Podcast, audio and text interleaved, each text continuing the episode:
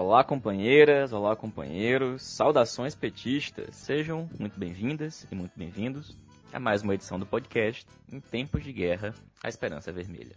Hoje é sexta-feira, dia 3 de julho. Eu sou o Patrick e conduzo a conversa junto com vocês.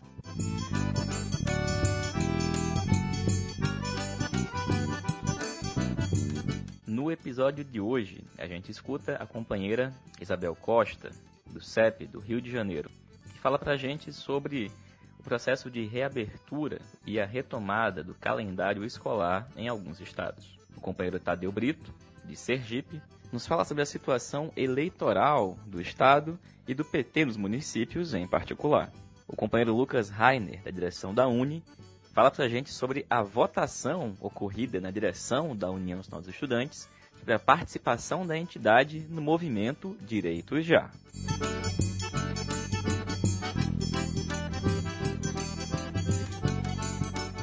E pessoal, a gente começa a edição de hoje comentando a greve nacional de trabalhadores de entrega por aplicativo. Ao longo de todo o mês de junho, nós tivemos diversas movimentos de trabalhadores sem teto e pelo movimento negro. E agora, no começo de julho, a gente começa o mês com essa greve nacional dos trabalhadores por entrega. Lembrando que nós temos um calendário de lutas convocado pela Central Única dos Trabalhadores e outras centrais a partir do dia 10. Mas, diferente daquelas mobilizações que nós tivemos no começo do mês de junho, que tinham um nítido recorte de luta antifascista, antirracista, pela vida e pela democracia, a pauta dos entregadores é bem mais específica é a luta por mais direitos, pelo reconhecimento de direitos trabalhistas. E convenhamos, a pandemia extravasou o cenário de exploração desses trabalhadores. Até porque, só nos últimos três meses, mais de 8 milhões de pessoas perderam seus empregos. E uma parte dessas pessoas estão procurando formas de obter renda. Até porque mais de 10 milhões de pessoas tentaram e ainda não conseguiram obter a renda básica emergencial. A luta dos entregadores e entregadoras vai no cerne, num dos pilares do governo Bolsonaro, que é a sua política econômica de retirada de direitos e precarização das condições de trabalho. Isso por um lado. E por outro, é a manutenção de altas taxas de lucro, por exemplo, para o sistema financeiro. No mês passado, o Santander anunciou um lucro em meio à crise de mais de 3 bilhões, sem falar no auxílio trilionário que o Estado brasileiro deu para o sistema financeiro. Nos últimos dias também foi anunciado que a balança comercial está positiva, ou seja, tem gente lucrando com exportação. Dois setores em particular: quem exporta grãos, o setor do agronegócio, e aqueles que exportam minério. E aqui no Brasil, também tem gente lucrando no mercado interno, em especial os setores que vendem comida, de alimentação, e alguns da saúde, que vendem remédio, e os conglomerados de planos de saúde privado. E claro, a gente não pode esquecer as grandes empresas que fornecem serviços por aplicativo. No entanto, na execução desses serviços, entre o digitar no touchscreen do seu celular e o serviço que você recebe em casa, nós temos um trabalhador, uma trabalhadora, que não possui vínculo nenhum com o seu, entre aspas, empregador. Afinal, ele nem conhece. Ele não possui um contrato, não possui relação com a empresa para a qual ele presta serviço. Se ele se acidenta, a empresa não ajuda. Sequer na pandemia distribuíram equipamentos de proteção individual, assim como uma parcela expressiva dos trabalhadores informais não recebem pelo tempo que trabalham. E nesse caso, nem produto que vendem, mas apenas pelas entregas que conseguem fazer. E é por isso que começar o mês de julho, com a mobilização dos trabalhadores de entrega de aplicativo, falador da disposição que setores da classe trabalhadora possuem de lutar em meio a esta crise. O junho de 2020 demonstrou que existe muita gente e a gente continua com muita gente disposta a lutar. Que essa disposição não seja perdida, que nós possamos fazer uma luta contundente com todos esses setores contra aquele que é o principal responsável nesse momento pela maximização das crises econômica, social e sanitária, que é o governo Bolsonaro. Por isso, todo apoio à greve dos trabalhadores e trabalhadoras de entregas por aplicativo, estamos juntos na luta por mais direitos, pela vida, pela democracia e pelo fim do governo Bolsonaro.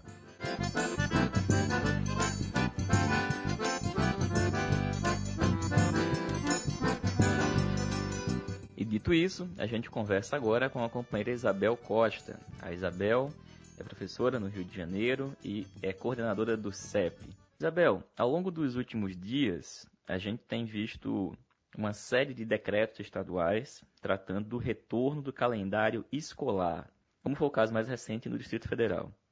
Como é que as entidades de educação estão se posicionando frente a essa situação? Porque muitos desses decretos tratam de um retorno de forma semipresencial.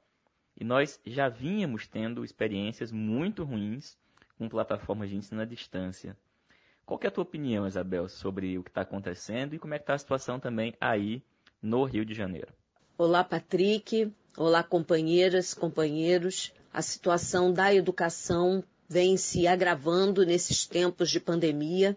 Não bastassem as lutas já em curso contra todas as medidas que precarizam e congelam os investimentos nesse setor. Durante a pandemia, nós tivemos lutas centrais, inclusive para garantir o isolamento e essas é, para garantir a assistência é, dos nossos alunos com cestas básicas. Muitos dos nossos estudantes ficaram sem ter qualquer proteção do Estado nesse, nesse momento e essas lutas elas continuam.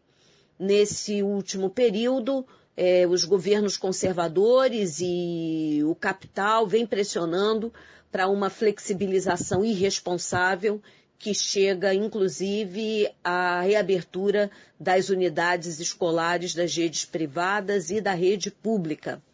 Essa é uma situação gravíssima por dois elementos fundamentais. Em primeiro lugar, o Brasil está muito distante de entrar numa curva descendente da pandemia. Nós vivemos a ampliação do, do número de doentes e de mortes, as flexibilizações irresponsáveis antes do tempo vem levando a uma retomada da doença, inclusive em cidades onde o número de casos estava caminhando para o controle, o que faz necessária a nossa luta pela manutenção do isolamento social, a manutenção das escolas fechadas. Porém, mais do que isso, é fundamental toda a pressão social para que os governos cumpram com o seu papel político e que os governos garantam a renda dos mais pobres para que, de fato, a população consiga fazer isolamento, eh, fazer o lockdown e possibilitando a que todos nós consigamos sair é, de forma mais rápida desse isolamento social. Então é com muita preocupação que a gente acompanha, mas também já se mobiliza contra as tentativas de retomada. É, até porque há um segundo elemento fundamental. As escolas públicas, elas precisam ser reestruturadas. Muito se fala em investimentos na retomada da economia. A pergunta que nós fazemos é exatamente essa. Quanto será investido, quanto cada governo estará disposto a investir na retomada da educação? Esse investimento significa é, um investimento de milhões de reais na reestruturação de escolas, muitas delas com dificuldade é, básica como de água, devido à falta crônica, escolas que não têm estrutura, escolas que são emparedadas, que não têm ventilação, com turmas superlotadas, e não cabe a cada indivíduo e a cada escola se virar para a obtenção dos EPIs, dos equipamentos de proteção individual e dos equipamentos de proteção coletivo. Então, a primeira questão é cobrarmos o, um amplo processo de reestruturação das unidades públicas escolares. É, quanto será investido? E mais do que isso, o controle social sobre esses investimentos e sobre a execução dessas obras e dessas compras. Porque o que nós estamos vendo aqui no Rio de Janeiro e em outros estados, na área de saúde, é um verdadeiro absurdo de desvio de verbas públicas é, num momento em que era fundamental o investimento, ou seja, aposta numa política da morte. E contra a política da morte, é, Patrick, nós aqui no Rio de Janeiro estamos claramente fazendo todas as ações possíveis para evitar esta retomada. Ministério Público, Justiça, mas se nada disso nos for favorável, nós estamos discutindo com a nossa categoria, que entraremos em greve. Será uma greve inédita, porque é uma greve em defesa da saúde e é uma greve em defesa da vida. A vida é um direito fundamental, é um direito humano básico e cabe a nós protegê-la, a vida dos nossos estudantes, a vida dos profissionais da educação. Nós não vamos ser coniventes com essa política da morte, com o genocídio. É, a vida ela vai, vem sendo banalizada no Brasil é, ela já era uma banalização no período anterior da pandemia. Vide quem mora e quem trabalha em áreas carentes, em áreas da periferia, convivendo diariamente com a morte, com a violência. É, estes governos, em especial o governo Bolsonaro, é, tem uma lógica muito clara. Ele pretende continuar aplicando esta política, a política que banaliza a vida, a política que exclui a política da morte. Valeu, Isabel. Muito obrigado, companheira. E agora a gente fala com o companheiro Tadeu Brito. Tadeu, que é de Sergipe, da direção do PT. Tadeu, a gente tem aqui no podcast feito informes sobre a situação política e eleitoral de algumas cidades e alguns estados. Eu queria que hoje você falasse para a gente sobre a situação aí em Sergipe. Como é que está a situação política do estado e, evidentemente, do PT em particular? Olá, Patrick. Olá, ouvintes do podcast Em Tempos de Guerra Esperança Vermelha. Quem fala aqui é Tadeu, sou militante do PT de Sergipe, faço parte da direção estadual do partido. A pedido do Patrick, pessoal, é, me foi solicitado um informe da situação política e eleitoral dos municípios do nosso estado. Em resumo, Sergipe é um estado do Nordeste, possui uma população de um pouco mais de 2 milhões e 200 mil habitantes e é formado por 75 municípios. Desses 75 municípios, seis concentram metade da população e metade da atividade econômica. São eles os quatro municípios da região metropolitana, Aracaju, São Cristóvão, Socorro e Barra dos Coqueiros, somado aos municípios de Itabaiana e Lagarto. Existem mais quatro municípios polo político e econômico no estado. Estância, na região sul, Glória, no sertão, Propriá, na região do Baixo São Francisco e Japaratuba, no Vale do Cotinguiba. Um outro elemento para debater a situação política eleitoral de Sergipe e a construção da tática petista. É, na minha avaliação, é um erro grave o PT, na conjuntura internacional, nacional que está, manter-se aliado ao governo Belivaldo Chagas, do PSD, que recentemente tem um representante no governo Bolsonaro. O recém-criado Ministério das Comunicações é de um quadro do PSD. O PSD em Sergipe, ele é comandado pelo governador Belivaldo Chagas, pela família Mitidieri, que tem um deputado federal e que também tem uma forte presença no judiciário sergipano, Ulisses Andrade, Tribunal de Contas, por aí vai. O PT parte da premissa de que vai disputar a candidatura a governador em 2022 por dentro desse bloco, por dentro da atual coalizão do governo do Estado. Esse é o grave erro. E daí decorre a tática eleitoral nos municípios, certo? É, é evidente que o governo do estado de Sergipe, é, de maneira envergonhada, já vem executando o mesmo plano econômico de Guedes e Bolsonaro, ajustes fiscais, ampliação dos benefícios aos empresários, mercantilização, sucateamento de serviços públicos essenciais na área da ciência social, educação, saúde. Implementou, no final de 2019, uma reforma da Previdência Estadual pior do que a do governo Bolsonaro, em aliança com o senador delegado Alessandro Vieira e sua bancada na Assembleia Legislativa, e, infelizmente, com a, o apoio, a articulação do deputado estadual Francisco Alberto do PT o PT, que a nível nacional lutou com João Daniel e Rogério contra a reforma da Previdência de Bolsonaro, silenciou a reforma da Previdência Estadual. Mas o campo petista, combativo, cutista, de outras centrais sindicais combativas, a Frente Brasil Popular e Povo Sem Medo, não se rendeu à luta. É nesse contexto que o atual governador de Sergipe, Elivaldo Chagas, também conduz a crise sanitária do Covid. Apesar de discursos que são ancorados na ciência do consórcio do Nordeste, na questão técnica, o governo tem cedido às chantagens empresariais e reaberto o comércio. Né? Inclusive, a, a pauta atual dos movimentos sociais, centrais sindicais e o campo popular, comitês pela vida, é o lockdown em Sergipe, com a garantia de direitos e renda para os trabalhadores. Bom, dados esses informes, entramos no mapa eleitoral do PT de Sergipe né, para 2020. É, o, dos 75 municípios, o PT deve ter em torno de 15 a 20 pré-candidatos a prefeito a prefeita.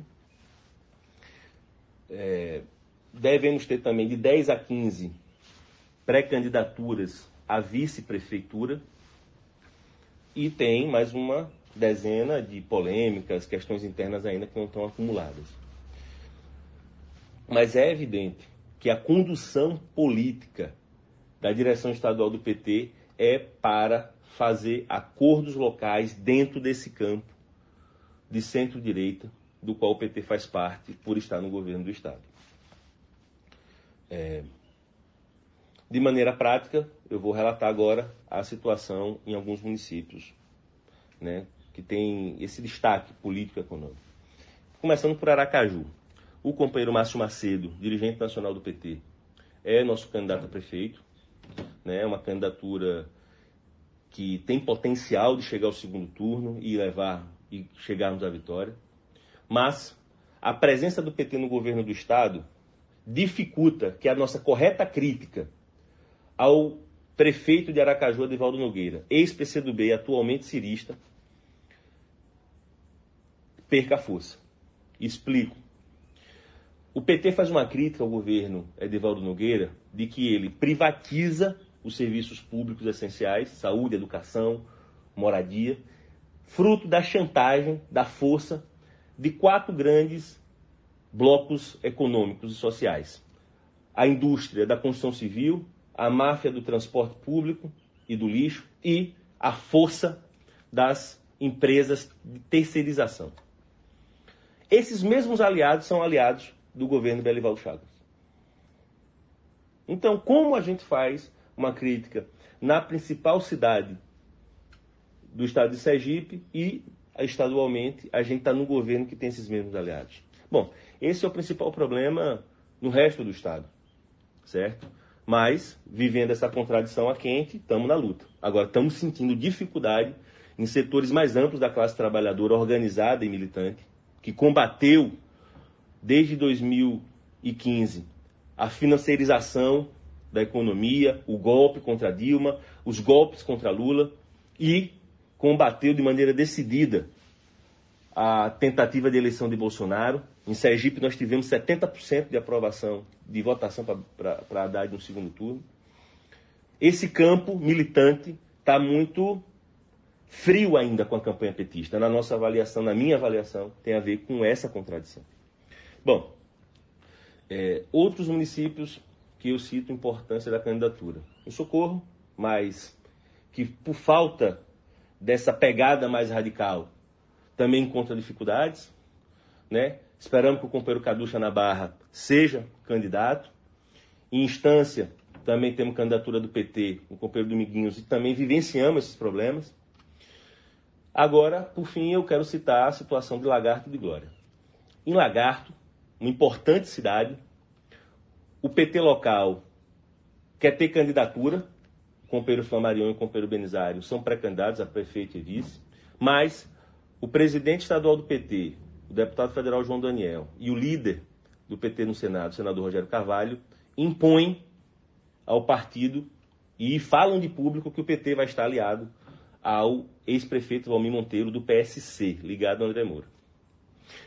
E a cidade de Glória, capital do sertão sergipano, o prefeito petista Chico do Correio, depois de enrolar o partido municipal e estadual dizendo que o PT teria vice na chapa do, da família conservadora de Sérgio Oliveira, ligada também ao deputado, ao ex-deputado federal André Moura, do PSC, recentemente deu uma declaração pública de que a chapa do PT está definida, que tem a irmã de Sérgio Oliveira e uma vereadora do grupo de Sérgio Oliveira como candidatos a prefeito e a vice. E o PT não tem nada. Bom, a articulação de esquerda nunca acreditou e nunca defendeu essa política, e nós estamos convidando a maioria da direção do PT de Glória a derrotar as posições do atual prefeito e ter candidatura própria.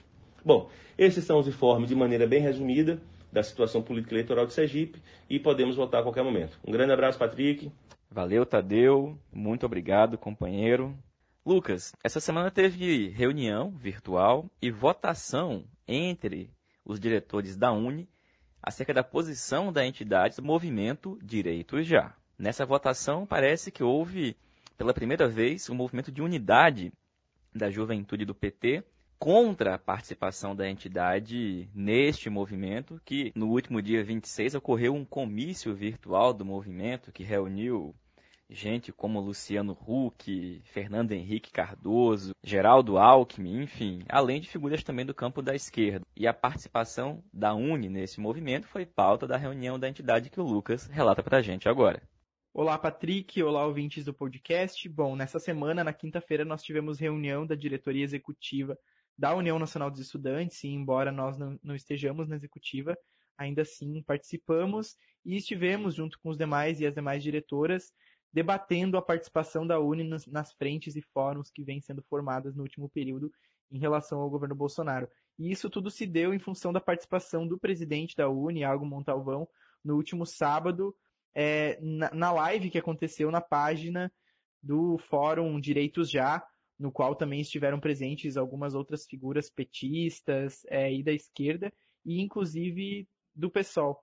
Então, justamente por isso, a Uni vinha debatendo a participação nessas frentes, tendo em vista que a União Nacional dos Estudantes é uma entidade muito importante na oposição do governo Bolsonaro, que inclusive no último período, em especial no último ano, protagonizou diversas mobilizações de rua e que nesse momento também se faz importante nessa oposição, nessas mobilizações, mas obviamente com muita cautela com quem e compondo quais frentes, quais fóruns. E foi justamente a partir desse contexto, dessas premissas, que se deu a discussão no interior da União Nacional dos Estudantes sobre a composição de frentes. Nós, obviamente, da JAI já vínhamos debatendo essa temática, né? não só a juventude, mas a tendência, a articulação de esquerda como um todo, e no movimento estudantil vínhamos debatendo essa questão com as demais forças da juventude do PT, tendo em vista que a unidade da juventude do PT nesse momento é muito importante para o movimento estudantil e para a luta política como um todo. É, então, justamente a partir desse cenário, dessas conversas, desse acúmulo, a gente conseguiu consolidar uma posição muito interessante da juventude do PT. E por mais que hajam divergências entre nós, né, a, não existe um consenso sobre a política de frentes, o que a gente conseguiu chegar num consenso é que não dá para se aliar uh, sem cautela com esses setores golpistas, né? É, não dá para fazer alianças com esse tipo de figura que, além de ter articulado o golpe contra a companheira Dilma, também segue implementando e representa o mesmo projeto neoliberal do Bolsonaro, mesmo que seja fora do bolsonarismo, né? Então, a partir dessa cautela, dessas discussões, a gente conseguiu acumular uma posição muito interessante da juventude do PT que se coloca muito crítica a participação da Uni nesses, nessas iniciativas, justamente porque não se trata só de uma política de frentes, de frente ampla, né? mas em especial falando do Fórum Direitos Já, é, é um fórum cujo manifesto é muito fraco, não consta um programa político e que, inclusive, né, a participação das figuras que estiveram aí foi muito duvidosa. Mas o que foi surpreendente, para além do voto unificado da juventude do PT, que foi muito importante, foi que algumas forças, como o caso do Juntos, o mês do PSOL, votaram junto com a UJS pela proposta de divulgação e participação nesse fórum Direitos Já. Obviamente também o Levante Popular da Juventude votou em conjunto com a UJS, o que fez com que a proposta fosse ganhadora. Então, a proposta votada pela juventude do PT e também por algumas outras forças políticas, como é o caso é, do PCR, também pelos companheiros da UJC é, e os companheiros da Juventude Sem Medo, essa proposta foi derrotada, mas ainda assim eu acredito que o debate político que nós fizemos foi muito qualificado, abrindo os olhos para essas composições muito duvidosas e não negando que por mais que hajam algumas divergências entre as forças da juventude do PT sobre a percepção na composição dessas frentes, ainda assim é, existem muitas ressalvas e essas ressalvas são maiores com os setores golpistas e também foi muito importante que a gente conseguiu fazer esse debate político qualificado e que a gente siga fazendo ele, é, compreendendo as nossas divergências e as nossas convergências, mas partindo do pressuposto de que unidos nós somos muito mais fortes e conseguimos fazer um debate muito qualificado que a conjuntura exige. Pessoal, essa foi mais uma edição do podcast Em Tempos de Guerra, a Esperança é Vermelha. A gente está disponível no Spotify, Google Podcast, Rádio Public e também por meio de áudios de WhatsApp. A gente pede que você escute, se puder, ajude a compartilhar e a divulgar. Lembrando que a gente está de volta na próxima segunda-feira. Um bom fim de semana a todos, saudações petistas e até mais.